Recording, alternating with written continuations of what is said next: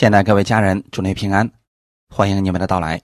今天我们来看《路德记》第一章一到六节，我们分享的题目叫“回到伯利恒，回到供应之地，才是蒙福的开始”。我们先来读一下《路德记》第一章一到六节。当世事秉正的时候，国中遭遇饥荒，在犹大伯利恒，有一个人带着妻子和两个儿子往摩崖地去寄居。这人名叫伊利米勒，他的妻名叫拿俄米，他两个儿子，一个名叫马伦，一个名叫基连，都是犹大伯利恒的以法他人。他们到了摩崖地，就住在那里。后来拿俄米的丈夫伊利米勒死了，剩下妇人和他两个儿子。这两个儿子娶了摩崖女子为妻。一个名叫俄尔巴，一个名叫路德，在那里住了约有十年。马伦和基连二人也死了，剩下拿俄米没有丈夫，也没有儿子，他就与两个儿妇起身要从摩崖地归回，因为他在摩崖地听见耶和华眷顾自己的百姓，赐粮食与他们。阿门。我们先来做一个祷告，亲爱的天父，我们感谢赞美你，给我们预备这个美好的时间，让我们一起来到你的话语面前。新的一周的开始，我们愿意在你面前领受你的供应，愿我们在生活当中常常拥有恩典的思维、基督的思维去看这个世界上的一切事情。当我们遇到问题的时候，我们愿意在你面前寻求你。我也相信，在我们寻求的时候，你必然会给我们赐下答案。借着今天的话语，也给我们所有有疑问的弟兄姊妹带来答案。奉主耶稣基督的名祷告，阿门。很多人信主信了很久，会有这样一个现象出现，就是在他身上呢，总是有接二连三的坏事临到，好像他们看不到神的祝福一样。有些人也说了，我也相信神呐。我也像别人一样宣告啊，也听到啊，可为什么始终看不到神的恩典在我身上呢？如果说啊，你在这种情况之下很久了，今天的分享或许会能给你带来一些帮助。我们首先要相信，我们的神是赐福的神，他是我们的父亲。他乐意把最好的给我们，问题就在于我们是否在遇到问题的时候能够转向他。我们来分享第一点：以利米勒带领一家人离开了粮仓，最终一无所有。看今天的第一节，当事实秉正的时候，国中遭遇饥荒。在犹大伯利恒，有一个人带着妻子和两个儿子往摩崖地去寄居。先看一下故事的背景。史诗秉政的时候，提到史诗时代，有一个非常明显的特点，那就是个人任意而行。史诗记二十一章二十五节，对。整个史诗时代的以色列人做了一个总结。那时以色列中没有王，个人任意而行。这是史诗记的最后一句，也是史诗时代以色列人真实的生活状态。其实当时他们有神的律法，也有事师带领他们。可是啊，百姓们在约书亚死了以后就任意而行。也或许是约书亚没有留下接班人继续带领以色列百姓的缘故，百姓们不知道如何继续按神的话语去生活。以色列当中没有带领的人，所以大家都按照自己的意思去生活了。即便后来有了士师被兴起，大家好像也不觉得这个人有什么特别大的能力。就是似乎没有再遇见像摩西、像约书亚那样伟大的带领者了，所以大家可能对这些事师们不是那么太看重。那今天有很多教会的弟兄姊妹，就是因为可能他们教会的这个牧者呀名气不是很大，所以他就不看重这个人，反而愿意去追求那些有名气的。这个时候是最容易陷入任意而行之中的。可是有些人呢，反而把这个称之为恩典，其实这并不是。许多人认为在恩典之下，那就是想怎么过就怎么过，你别人不能说我，我要按照自己的喜好去活，我爱听谁的讲道就听谁的，哎，我愿意读经就读，我愿意行道就行，你们不能说我，不能要求我做什么。这正是史诗时代的特点，结果导致神的祝福减少了，国中。遭遇饥荒。从属灵里边来看，是他们离开神已经很久了。回顾一下旧约的历史，你可以看到，在以色列百姓出埃及之后，就再也没有出现过饥荒，直到世世时代。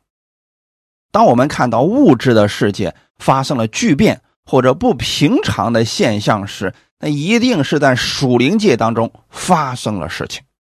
我们能看得见的这个世界，是由看不见的属灵世界所决定的。而以色列现在国中遭遇饥荒，很明显是以色列百姓远离神，他们不在神的祝福当中了，任意而行，又想得着神的祝福，这是。确实不可能的，就像今天有很多人，他不愿按照神的话语去生活呀。神的话语告诉我们要饶恕别人，他说我偏不饶恕，为什么饶恕他？啊，他活在仇恨、活在苦毒当中，那你又如何能拥有平安和喜乐呢？所以，只有我们愿意按照神的话语去行的时候，这个祝福才能临到我们的身上。切记，这不是律法，这是神的祝福法则。你不能一面心里充满苦毒、充满怨恨，另一方面你还拥有平安，这两者是不能同时存在的。伯利恒出现了饥荒，伯利恒的意思是粮仓，这就意味着过去几乎不会断粮的丰盛之地。竟然出现了饥荒，这是不正常的现象。可惜当时的以色列百姓已经习惯了任意而行的生活方式，完全没有意识到问题的所在。在出现问题之后，他们本能的选择用自己的方式解决问题，因为很久都不去依靠神了。问题出现了，他也不知道转向神。有一个人带着妻子和两个儿子往摩崖地去寄居，这人名叫以利米勒，他的妻名叫拿俄米，他两个儿子，一个名叫马伦，一个名叫基连，都是犹大伯利恒的以法他人。他们到了摩崖地，就住在那里。以利米勒应该是这一家的头。那圣经上告诉我们，丈夫是妻子的头，基督是教会的头，头的作用很关键。因此啊，家里的带头人的决定很重要。一旦决定出错，后果可能是毁灭性的。在家里出现问题之后。以利米勒并不是想着转向神，而是带着一家人离开了伯利恒，到摩崖地去寄居啊。离开了伯利恒意味着什么？离开了神所应许的丰盛之地，到了外邦之地。摩崖地呀，那不是神应许让他们居住的地方。可能会有人问：这个决定有错吗？当下这里有问题，有饥荒了，我离开不行吗？我们来看一下《生命记》六章第三节：以色列呀，你要听，要谨守遵行，使你可以在那流奶与蜜之地得以享福，人数极其增多。正如耶和华你列祖的神所应许你的，神的话语说的如此清楚了。以色列呀，你要听，你要谨守遵行，使你可以在那流奶与蜜之地得以享福。那现在出现问题了，不是要离开这个流奶与蜜之地，而是要想想我们的问题在哪里。那很多的信徒出了问题之后，首先是埋怨别人啊，都是别人的错，别人对我不公平，别人让我受委屈。我们在出现问题的时候，首先从我们自己来看待一下，是不是我们这里有问题了？是不是我们偏离了神的话语了？这是我们首先要看的问题。因为问题出现了，一定不是单方面的问题。就像现在伯利恒出现了饥荒。那你首先觉得不是这块地的问题，这个是流奶与蜜之地，是神的应许之地，并且神应许以色列百姓要在这个地上得以享福，人数极其增多的。那现在出现这个问题了，以色列百姓应该想一想，是不是我们在哪些方面跟神的话语不符合了，需要做调整。而不是想着应该离开，应该找出问题，解决问题。对于今天的我们来讲，我们在新约之下，圣灵如何带领我们，我们一定要想清楚，要搞明白，然后再行动。我说几个圣经上的例子，供我们做参考。亚伯拉罕。亚伯拉罕若不离开加勒底的乌尔，祝福不会临到。创世纪第十二章一到四节，耶和华对亚伯兰说：“你要离开本地本族父家，往我所要指示你的地去。我必叫你成为大国，我必赐福给你，叫你的名为大，你也要叫别人得福。为你祝福的。”我必赐福于他，那咒诅你的，我必咒诅他。地上的万族都要因你得福。亚伯兰就照着耶和华的吩咐去了，罗德也和他同去。亚伯兰出哈兰的时候，年七十五岁。阿门。神对亚伯拉罕有一个很明显的祝福。就是我要让你成为大国，我被赐福给你，叫你的名为大，你也要叫别人得福。在这个前面有一个条件是什么？离开你现在居住之地，往我所要指示你的地区。这是不是很明确的一个答案？那如果亚伯兰还说不，你就在这个地方赐福给我。我觉得我家这个地还挺好的，风水也好，各方面都挺好。我在这住了几十年了啊，我的祖辈都在这儿住着。你在这祝福我也是一样的。你是无所不能的神，你肯定可以在这祝福我的。如果亚伯拉罕抱着这种思想的话，他无法临到神的祝福。有人就非得要抬杠说：“啊，难道神就这么残忍，就必须要让他离开吗？”有很多的原因，但是神的应许之地是要让他去迦南地，阿门。这个是我们一定要清楚的。神应许要在迦南地赐福给亚伯拉罕，亚伯拉罕真的相信了，他就行动了。出哈兰的时候七十五岁，遇到问题了怎么办呢？你说去了迦南地。一看迦南地当时比较荒凉，而且呢，跟自己的老家比起来啊，差别太大，各方面都差得很远。亚伯拉罕还是在那儿住下来了。结果呢，没过多久啊，在那个地方竟然遇到饥荒了。创世纪第十二章十节，那地遭遇饥荒，因饥荒甚大，亚伯兰就下埃及去，要在那里暂居。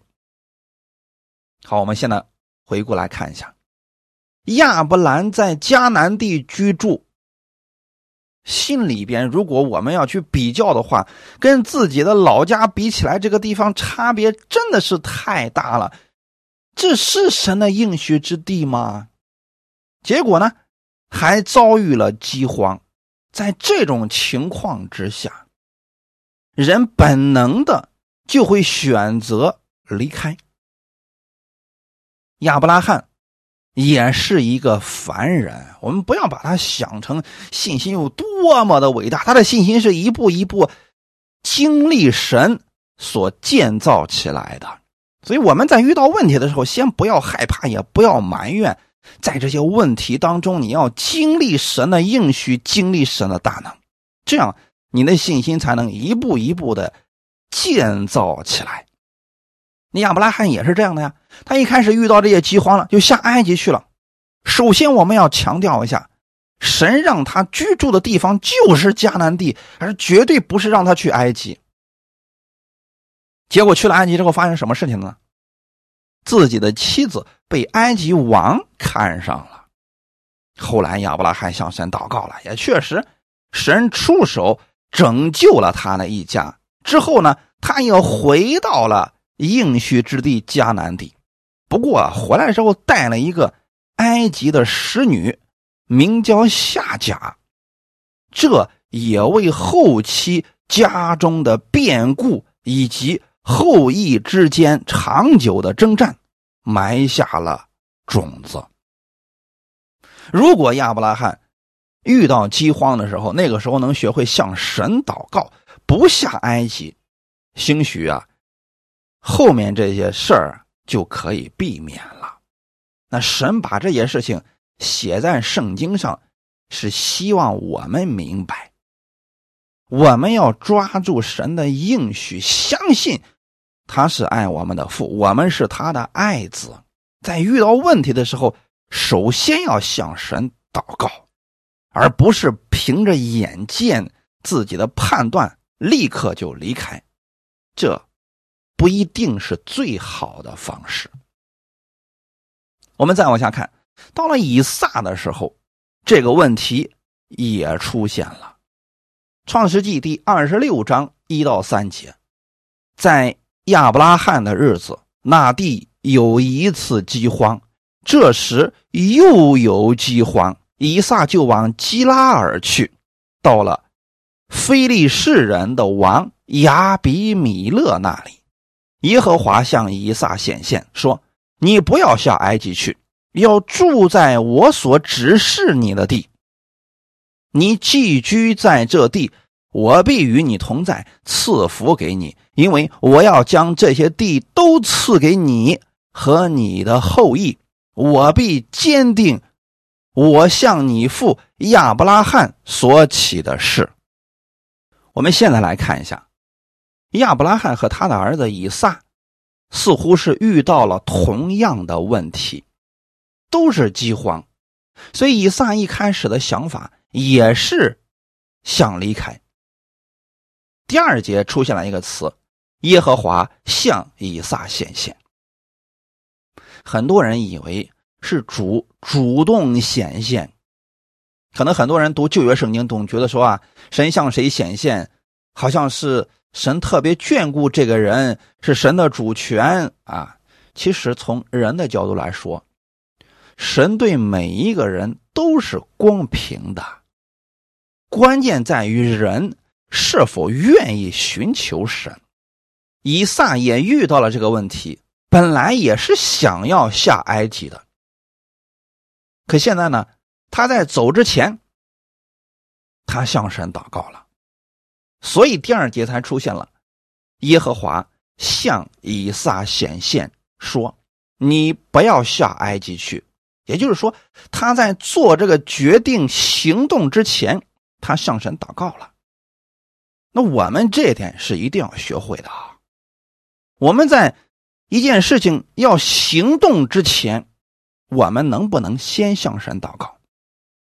如果你祷告之后啊，里边十分的不平安，你思来想去，这个事情觉得说好像总是觉得有这个什么事情要发生，那这时候就先不要做，要先等一等。那个时候呢，神向以撒显现说：“你不要下埃及去，要住在我所指示你的地。你寄居在这地，我必与你同在，赐福给你。”很明显，这个地方是有饥荒的。那么人能不能继续留下来呢？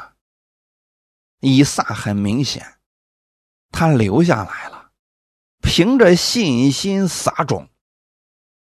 竟然有百倍的收成，渐渐的成为了大富户。那很多人总是忽略了以撒的这个顺服，你也向神祷告主啊，你让我成为大富户，那你能不能先学习一下人家以撒的这个顺服呢？人家在做事之前，先向神祷告，聆听从神而来的引导，这才。让他后来逐渐成为富足的人。我们再来说说今天的以利米勒，他所遇到的事情跟亚伯拉罕、以撒的事情非常的相似。他遇到了这样的事情，他并没有向神祷告，而是直接带着家人离开了应许之地。弟兄姊妹，这是我们一定要警惕的事情。很多时候，我们出现了问题，我们本能的就会去埋怨、去生气、愤怒等等，这就上了魔鬼的当了。遇到问题的时候，我们本能的想要去逃避，而忽略了向神祷告。在此，以利米勒的事情。给了我们一个警戒，他跑向了外邦之地，十年之后一无所有。从属灵里面来讲，他离开了应许之地，走向了一个外邦之地，这才是他真正最后一无所有的直接原因。我们在遇到问题的时候，切记。要首先向神祷告，寻求神的带领。有人说我不知道啊，所以说平时我们的读经听到这个习惯要养成啊。如果平时都没有这些，真正遇到问题了，你确实听不到啊，里边也没有话语啊。史诗时代的以色列百姓就是个人任意而行，你更别说去亲近神了，没有的事情啊，他们。有这样的事情发生，就是因为他心里边并没有把神放在首位。那神把这些事情写在圣经上，是要提醒我们：遇到问题了，你要寻求神如何带领你。其次呢，坚定信心。当你明白了神对你的带领之后，不要放弃。要不断的领受神的话语来胜过当下的问题。如果你确实知道神的应许之地就是伯利恒，那么现在有了问题了，你要上山祷告，主啊，赐福给我们，给我们力量胜过当下的饥荒。当然了，今天我们所在之地，只要按神的话语行，其实都是蒙福之地。但如果，你有个人的原因要离开现在所住之地，前往另一个地方的时候，这个事情你一定要向神祷告。如果得到了确据之后，就可以离开了。但是你不能只靠着眼目的好坏来判断。假如我们回到圣经的旧约，你会看到亚伯拉罕和罗德当年的判断。罗德看索多玛。那个平原的时候适合牧羊，适合居住。最后呢，那个城被神毁掉了，就说明只靠眼目的判断不一定准确的。再拿今天的以利米勒来说，他必然是打听到了摩崖地比现在的伯利恒要好，他根本不祷告神，所以直接就离开了应许之地。结果如何呢？第三节到第五节，后来拿俄米的丈夫以利米勒死了，剩下妇人和他两个儿子。这两个儿子娶了摩押女子为妻，一个名叫俄尔巴，一个名叫路德，在那里住了约有十年。马伦和基连二人也死了，剩下拿俄米没有丈夫，也没有儿子。首先从以色列人的角度来说，神跟他们说的非常清楚：我把你们从埃及带出来，让你们去流奶与蜜的应许之地。那埃及预表就这个世界。神已经把以色列百姓从世界带到了应许之地，分别为圣了。结果呢，这一家人从应许之地又回到了外邦之地。那么还有是什么呢？神对以色列百姓说：“你不可以与外邦人通婚的。”拿俄米这一家这些事情全都做了，以至于说他们失去了神的祝福，完全靠自己去生活，如同外邦人。一样了。那今天有多少信徒信了主之后，他的思维、他的行为跟世界上的人一模一样？最后呢，他的问题不断发生，没有祝福，他还埋怨神：“你为什么不祝福我？”就像现在的拿阿米一样，他对神埋怨是很多的。为什么呢？家里的男人没有了，只剩下了三个寡妇。拿阿米心里想不通，他认为这是神。降祸于他的家。路德记第一章十九到二十一节。于是二人同行，来到伯利恒。他们到了伯利恒，合成的人都惊讶。妇女们说：“这是拿阿米吗？”拿阿米对他们说：“不要叫我拿阿米，要叫我马拉。马拉就是苦的意思。”因为全能者使我受了大苦，我满满的出去；耶和华使我空空的回来。耶和华降祸于我，全能者使我受苦。即使这样，你们为何还叫我拿阿米呢？拿阿米在十年后，带着自己的儿妇路德回到了。伯利恒，当时城里的人很惊讶。十年之后，再次见到自己的同胞，妇女们就说了：“这是拿阿米吗？”就说明拿阿米当时的情况让大家很惊讶。也许面黄肌瘦，也许满脸愁容，但是总之大家很是惊讶。拿阿米对他们说。不要叫我拿阿米，拿阿米就是甜的意思嘛。这个名字很好啊，应该是生活甜蜜、人生顺遂的。可惜啊，发生在拿阿米的身上，似乎没有看到神的祝福。十年了，什么都没有了，所以他心里充满了苦毒啊。他认为是神。使他受了大苦，我不知道今天有多少信徒也是这个想法，不断的坏事发生，他埋怨神，你为什么不赐福给我？你为什么让我受如此的苦？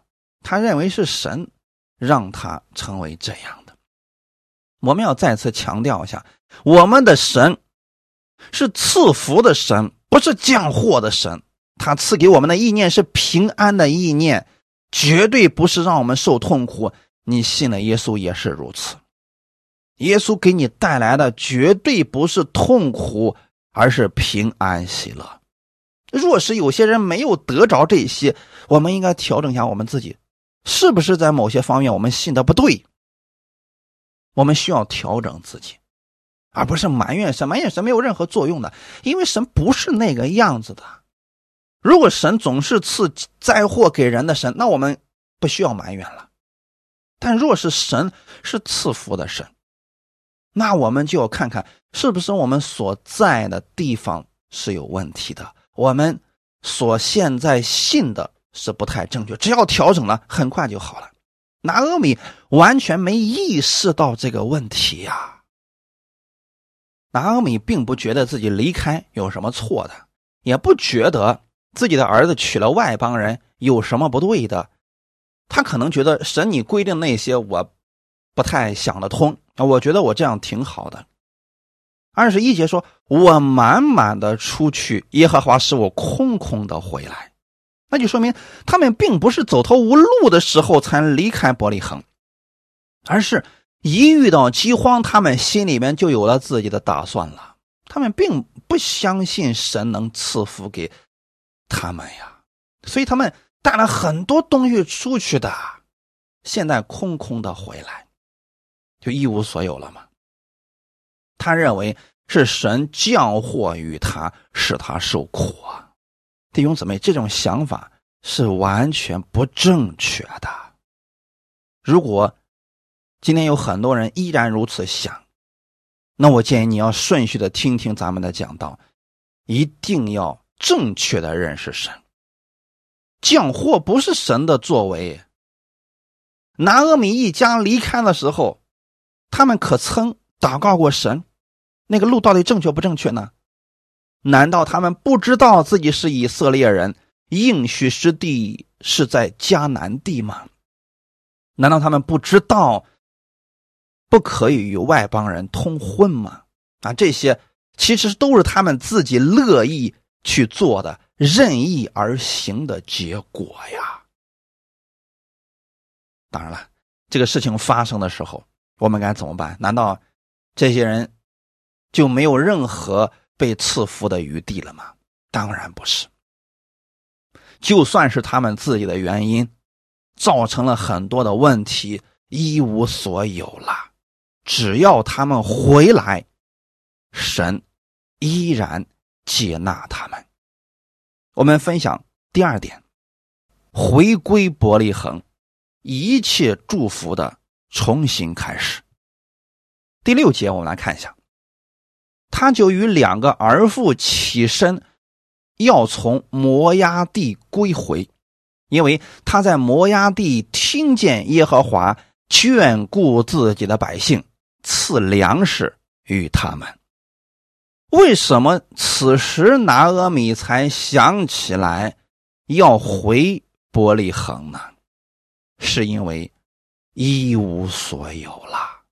换句话来说，假如。现在拿阿米在摩崖地家里仍然有余粮，他是不会回来的。三个女人在当时是非常难以生活的。我们过去给大家分享过，那个年代主要是男人做苦力的年代，女人呢顶多就在家里边缝缝补补啊，做个饭什么的。一旦家里的没有了男人啊，那一家是非常苦的，几乎是无法正常的生活的。很明显，现在是三个寡妇在一个屋里生活，一家人生活，最后生活是越来越拮据，以至于可能连饭都吃不下了，没有东西了，所以他就开始想起了自己的老家伯利恒。他在摩崖地听见耶和华眷顾自己的百姓，赐粮食与他们。现在这儿有个问题：为什么他们非得等到一无所有了才回来呢？从这个事情上，我们要引以为戒。首先，我们在基督里才是最蒙福的。你不要觉得说暂时离开神、离开教会，我在世界上我想怎么过就怎么过，那多自由多舒服呀！是可能有短暂的喜乐，但是长久的看来，你失去了更多从神而来的祝福呀。只有我们在基督里按照他的话语去行的时候，我们才是最蒙福的。或许你离开神，在世界上靠自己的手段。技能也可以生活，为什么呢？因为这个世界上有很多人看起来也是挺成功的呀，有钱有势啊，过得每天也挺开心的，以至于这些人有一些基督徒也羡慕他们，但是他们没有永久的祝福呀。在基督里，神不单能够赐给你富足的生活，并且你还拥有永生啊！你完全不必像世人那样靠着一些谋略、算计别人来达到富足呀。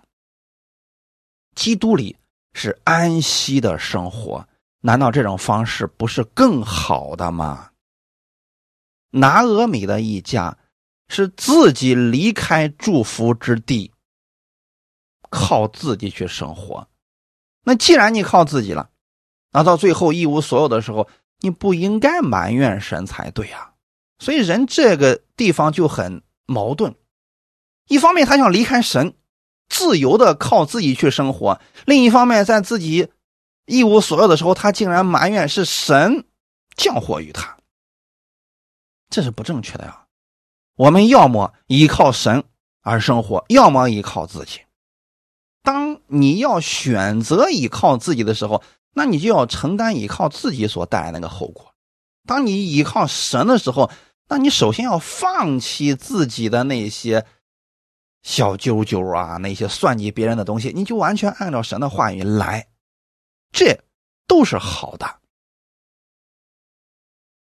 他们在摩崖之地真的无能为力了。这个时候才想起神的应许，他才听见耶和华眷顾自己的百姓，赐粮食给他们。在这里，我想问大家一个问题：难道伯利恒的饥荒持续了十年吗？答案肯定不是。如果说十年的饥荒，伯利恒早都没有人了。为什么他们现在才听见神眷顾自己的百姓，赐粮食于他们呢？因为以前他们压根就不关心神的事情，有多少信徒也是如此呢？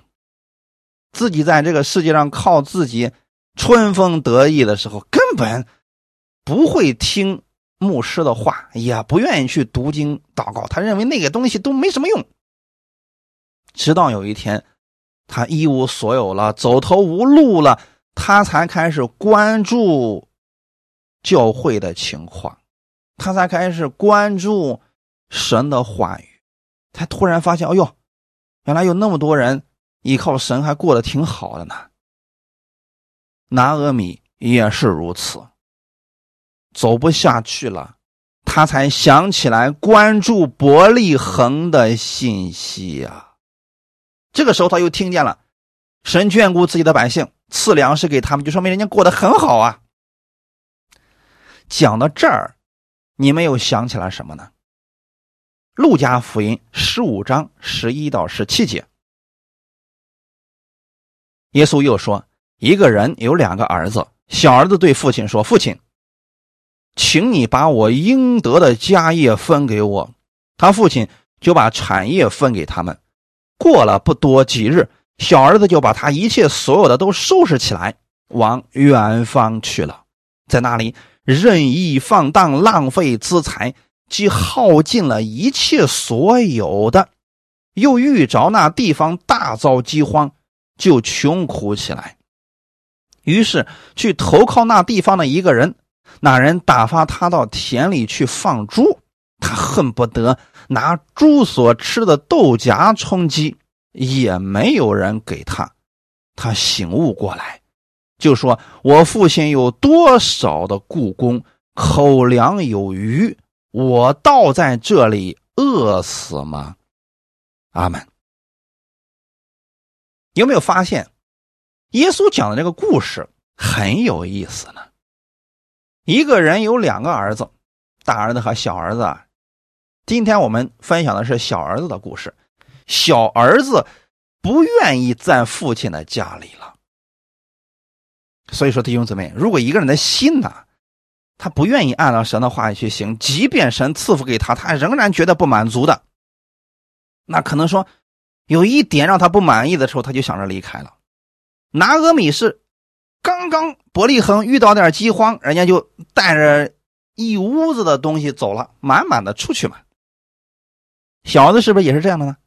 也许啊，他跟父亲之间有了什么小事的冲突，他这个时候呢，他就给父亲说了：“请你把我应得的家业分给我。”啊，一定是有什么事情了，他不能贸然的就这么说出来吧？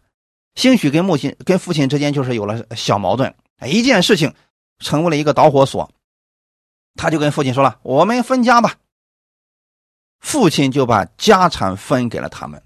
你看，过不了几天，小儿子就把一切收拾起来，往远方去了。这是什么意思呢？满满的出去了，啊，带着自己所有的家财就出去了。在外面任意放荡、浪费资财，那就是自由啊，舒服啊，是不是？在外邦之地这过的日子真是太好了。有没有像世师时代的以色列百姓呢？个人任意而行。那小儿子现在就是任意而行啊，哎，身上有钱，所以有很多狐朋狗友都围着他。他突然觉得，哎呀。比自己在父亲家里舒服太多了呀！结果这个钱是越花越少，越花越少。为什么呢？因为没有了赐福的源头。他在父亲家里的时候，是父亲供应他所有的一切。现在出去了，他要靠自己了。他没有意识到这一点呀，所以不断的花，没有尽的，不断的出，那肯定要花完的呀，耗尽了一切所有的。又遇着那地方大遭饥荒，有没有发现？遇见饥荒了吧？遇见饥荒，他依然没意识到问题在哪儿，他依然在靠自己而生活，就穷苦起来，没钱了，过得很惨。于是啊，他投靠一个人。投靠一个人，人家让他去做工得工价，这就是靠自己的后果呀。你既然不愿意依靠神白白所赐的恩惠，那就去依靠自己的双手去赚取你该得的吧。那既然是投靠别人，别人不会对你有怜悯之心的，所以那个人给他说了：“先干活，然后才有吃的。”他都饿的不行了，看到猪所吃的豆荚，他都饿的想抢过来吃呢。没有人给他，意思就是没有白白所赐的恩惠，必须是做功德工价，这就是世界上的律。你离开了基督，哪里有什么恩典呀？这恩典是在耶稣基督里的。所以弟兄姊妹，这一点上我们一定要清楚啊。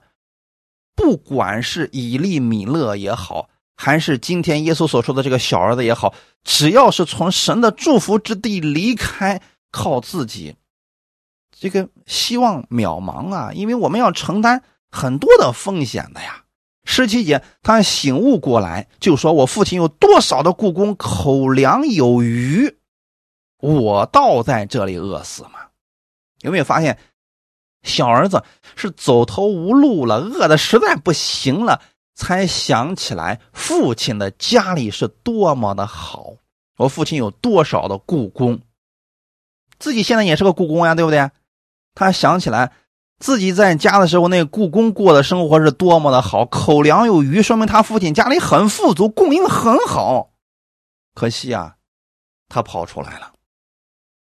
等他一无所有，实在生活所迫了，他才想起来，原来在父亲家里竟然是如此的好。那我们回归今天的本文，拿俄米其实是遇到了像小儿子一样的境遇的时候，他才突然意识到，我得关注一下伯利恒现在是什么状态了。他关注这方面信息的时候。就打听到了，神眷顾自己的百姓，赐粮食于他们，就说明神一直都赐福给伯利恒的百姓们呐。只是他以前根本心就不在那里，所以弟兄姊妹，这才是问题的关键呀。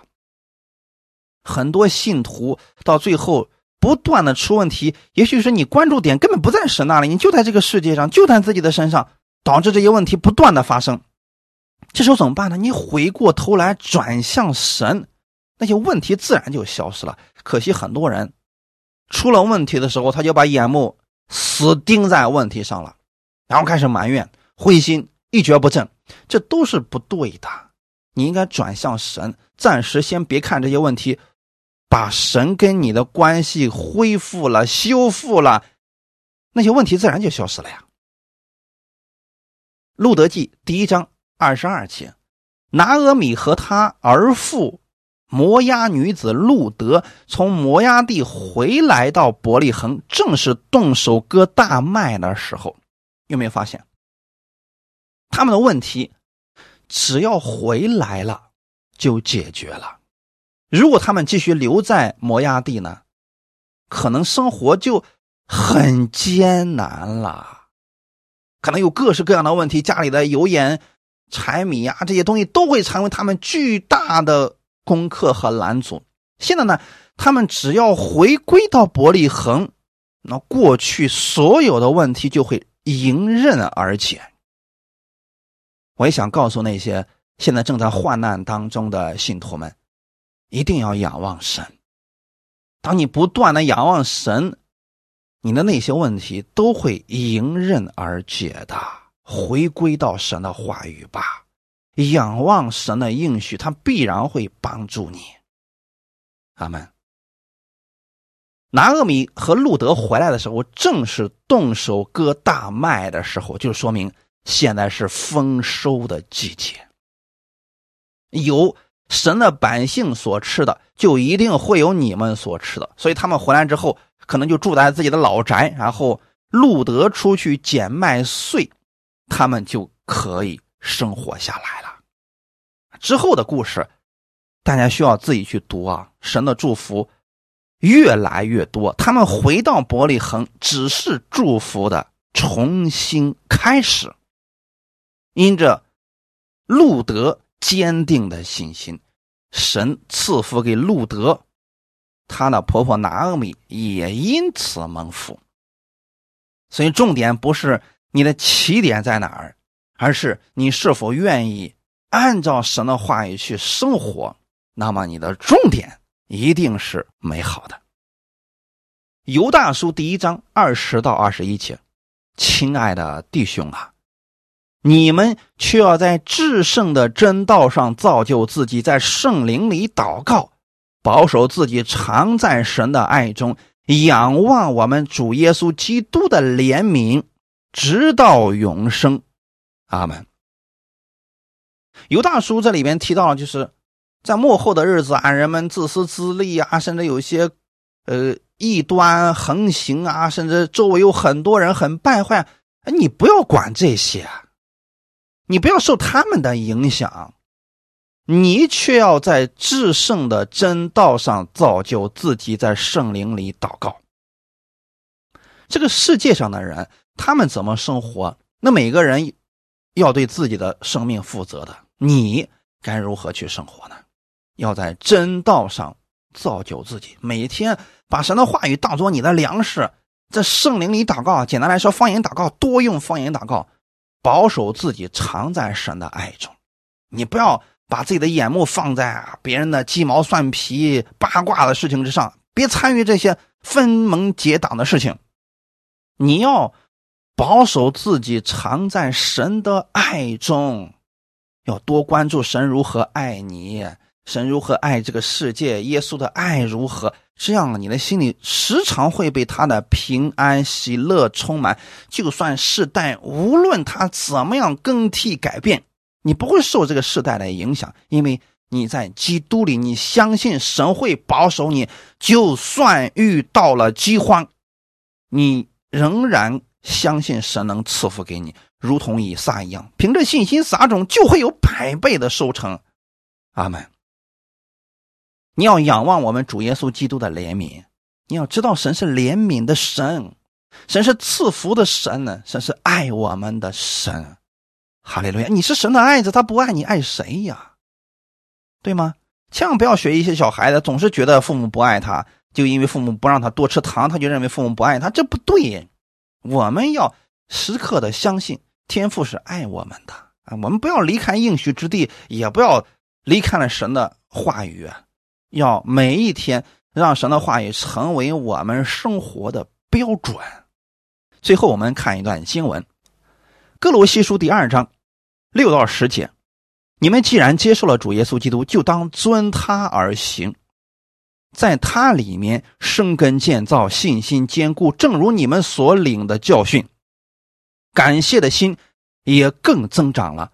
你们要谨慎，恐怕有人用他的理学和虚空的妄言，不照着基督，乃照人间的遗传和世上的小学，就把你们掳去。因为神本性一切的丰盛都有形有体的居住在基督里面，你们在他里面也得了丰盛。他是各样执政掌权者的元首。阿门。这里是告诉我们如何去生活。既然我们信了主了，我们也愿意过蒙福的生活，想成为世人那美好的见证，那就要按照话语，按照主的话语去行啊。遵他的话语而行啊，这个是很重要的。领受只是开始，领受了之后，凭着信心把它行出来，你就蒙福了。要在它里面生根建造，在基督里面生根建造什么意思呢？深深的在神的话语上扎根，扎根建造自己啊！扎根的过程是别人看不出来的，就是每一天你的读经祷告。听到这些是别人看不出来的，你不是做给别人看的，这是扎根的过程。这个根扎稳固了，风雨来临的时候，你会发现，哎，有些没有扎根的直接被吹倒了。那扎根比较结实的呢，没有事儿。阿门。所以只要这个根建造好了，信心就是坚固的。正如你们所领的教训，感谢的心也更增长了。所以，当我们不断的领受从基督而来的教训，这就是在应许之地了，这就是活在神的话语当中啦。你会发现，这样的人他会时常感谢神，生活当中也常常会有很多值得他去感谢的事情。那个埋怨的呢，埋怨的事情是越来越多；那感谢神的呢，是感谢的事情越来越多。这就会逐渐就会越来越多的呀。你要选择哪一个呢？第八节。你们要谨慎，当然了，我们很多时候啊，就一不小心就会被别人拉到离开基督之地，就跑到别的地方去了。要谨慎，恐怕有人用他的理学和虚空的妄言，什么意思呢？别人说的很有道理呀，啊，别人伤害你了，你为什么要饶恕他呢？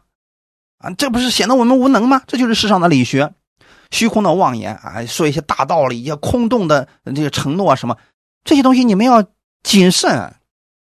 如果不是照着基督的话语说的，你不要信。阿门。不照着基督，乃照着人间的遗传和世上的小学，就把你们掳去，什么意思呢？很多人没有分辨力，就因为根基不稳固，信心不坚定，所以说人家三两句话他就跟着走了，是不是？也许以利米勒就是这样的啊。或许呢，他听说啊，这个摩崖地真的挺好的，哎，然后就走了。这就是人间的遗传和世上的小学啊，他没有照着神的话语，没有相信神的应许之地是在迦南地，结果他被掳走了，跟着走了，结果呢，失去了一切。这是我们一定要警惕的部分。人间的遗传就是世上有很多的道理，听起来很有道理啊，但是你要看看它符不符合真理。如果跟神的话语不符合，再有道理的我们不听。哎，不要跟随他，阿门。这就是智慧。为什么呢？因为神一切的丰盛都有形有体的居住在基督里面，阿门。你们记住这个就好了。你所需要的一切祝福、一切丰盛都在基督里边，全都有了。你拥有神的话语，这世界上所有的丰富都是你的了。尽管在基督里面支取吧，在在基督之外没有恩典的，那必须是靠自己努力去打拼。你打拼的，而且获得的是很少的，都不成比例的。唯有在基督里面，是神白白赐给你的祝福。阿门。这叫丰盛的恩典。为什么呢？耶稣基督才是一切的元首，一切祝福的源头。阿门。明白了这个之后，你的眼目就不会乱跟着走啦，专注在耶稣的身上吧。相信你就是神的爱子啊！我们天父乐意把最好的赐给你。阿门。我们一起来祷告，天父，感谢赞美你，谢谢你给我们预备这么美好的时间，让我们一起回到你的应许当中，回到话语当中。你把这些故事放在圣经当中，也是要成为我们的警戒，让我们学会在凡事上依靠你。我们知道，在基督里，你赐给我们所有的祝福了。我们一切的祝福是借着基督赐下来的。我愿意在每一天当中，按照神的话语去生活。你把这样的心放到我里面，让我每天都谦卑的来领受基督的话语。把基督的话语成为我生活当中的标准，去实行。我相信这里面充满了一切祝福、一切智慧，我所需要的一切都在这里边了。这一周，我愿意在生活当中更多的经历你，请你帮助我。我愿意更多的认识你，一切荣耀都归给你。奉主耶稣基督的名祷告，阿门。